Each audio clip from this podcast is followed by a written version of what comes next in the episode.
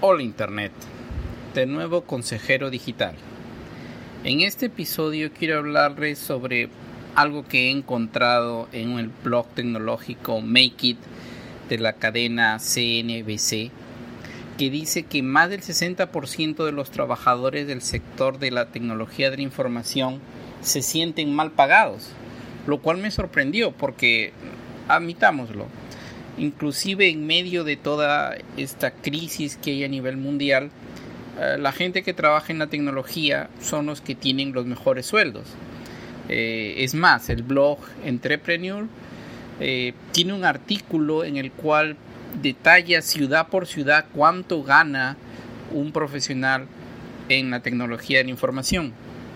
Y por ejemplo, en Estados Unidos el promedio es 135 mil dólares al año hay una empresa de recursos humanos que se llama Blind y ha hecho también una encuesta.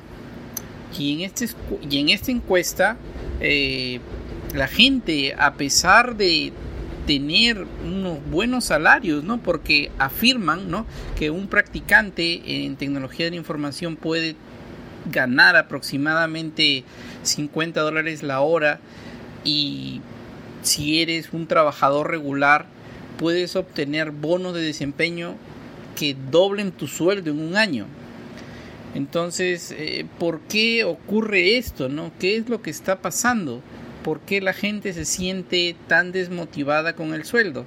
Al parecer hay un patrón eh, y es que por más de que el sueldo es elevado, los costos de vivir en ciudades como San Francisco son también elevados.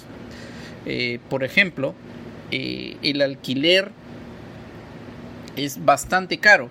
Eh, se menciona, por ejemplo, el caso de un ingeniero de Twitter que dice que a pesar de que ganaba un salario anual de 160 mil dólares, apenas podía sobrevivir con su familia que consistía de él, su esposa y sus dos hijos. Solo en alquiler gastaba 3 mil dólares al mes y eso lo, lo, frustraba, lo hacía sentir mal. Eh, al parecer, los que peor se sienten son los empleados de las empresas que fueron fundadas antes de 1998. El, Dentro de ellas, las más destacadas son Cisco, Intel, Expedia, VMware y Microsoft.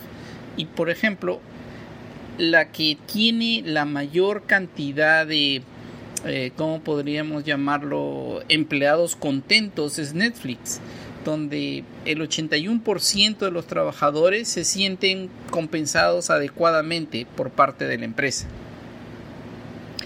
Eh, es más, un informe de Trulia de este año 2018 eh, dice que solamente el, digamos eh, el sueldo que ganan los trabajadores en la ciudad de San Francisco le podría alcanzar para comprar solo el 5% de las viviendas disponibles ya que la mayoría son muy costosas por ejemplo, cita que en, el caso de San Francisco el salario medio es de 122 mil dólares al año y sin embargo una casa cuesta un millón de dólares. Eh, como podemos observar, eh, lo que se gana siempre es relativo, no es exactamente cuánto se gana, sino cuánto es el costo de vida.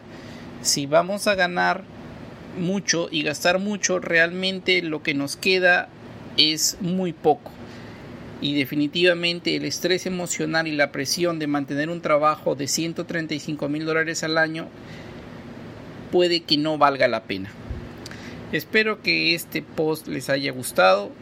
Pueden dejar sus comentarios y será hasta una nueva oportunidad.